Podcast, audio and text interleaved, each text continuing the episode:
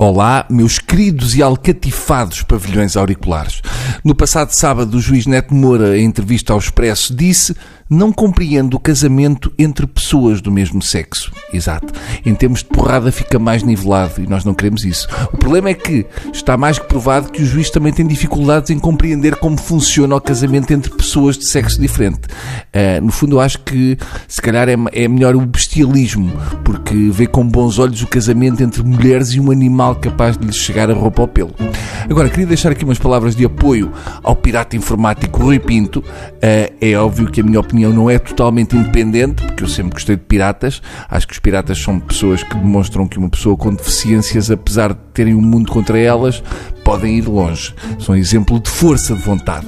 São célebres os piratas que, mesmo com uma perna de pau ou um olho de vidro, se ingraram na vida e fizeram fortuna e defrontaram e derrotaram gente a quem não lhes faltava nada, incluindo órgãos.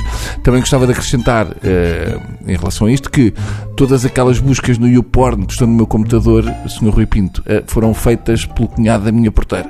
Eu sou uma pessoa saudável e não necessito ver pornografia e Nunca vi aquele vídeo da Nicole Aniston com, com uma courgette.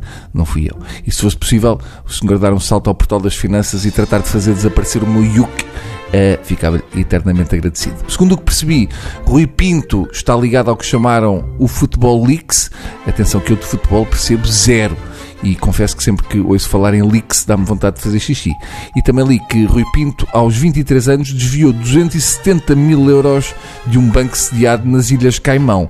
Eu acho admirável, porque eu aos 23 anos só consegui desviar 20 escudos da carteira do meu pai, porque a minha mesada era curta e não dava para consumir o que eu desejava na cantina. Mas a pergunta que eu faço é: há alguma hipótese do Rui Pinto voltar a fazer uma coisa dessas. Atenção, não é para mim. Estava a pensar se o Rui Pinto não podia dar um salto a um desses paraísos fiscais, nomeadamente a um do Salgado, e finalmente resolver o problema dos lesados do BES para que ele pudesse dormir descansado. Porque ele, coitadinho, diz que não consegue dormir bem. Na passada terça-feira, o Tribunal de Budapeste aprovou a extradição da Hungria para Portugal do pirata informático, devido a mandado europeu que foi emitido pelo Ministério Público Português e que, entretanto, devido a recurso do próprio, ficou suspenso.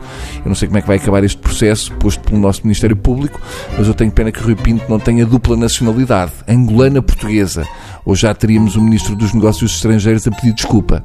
Imaginemos que o Rui Pinto, em vez de andar com esta teimosia e com falta de confiança na justiça portuguesa, já tinha dado toda a informação que tem ao Jornal Expresso. Hum? Eu aposto que já tinha ido tudo preso, como aconteceu no caso do, dos Panama Papers e do saco azul do BES. Seja como for, eu acho que o Rui Pinto uh, não está a pensar bem em contestar a extradição para o nosso belo país.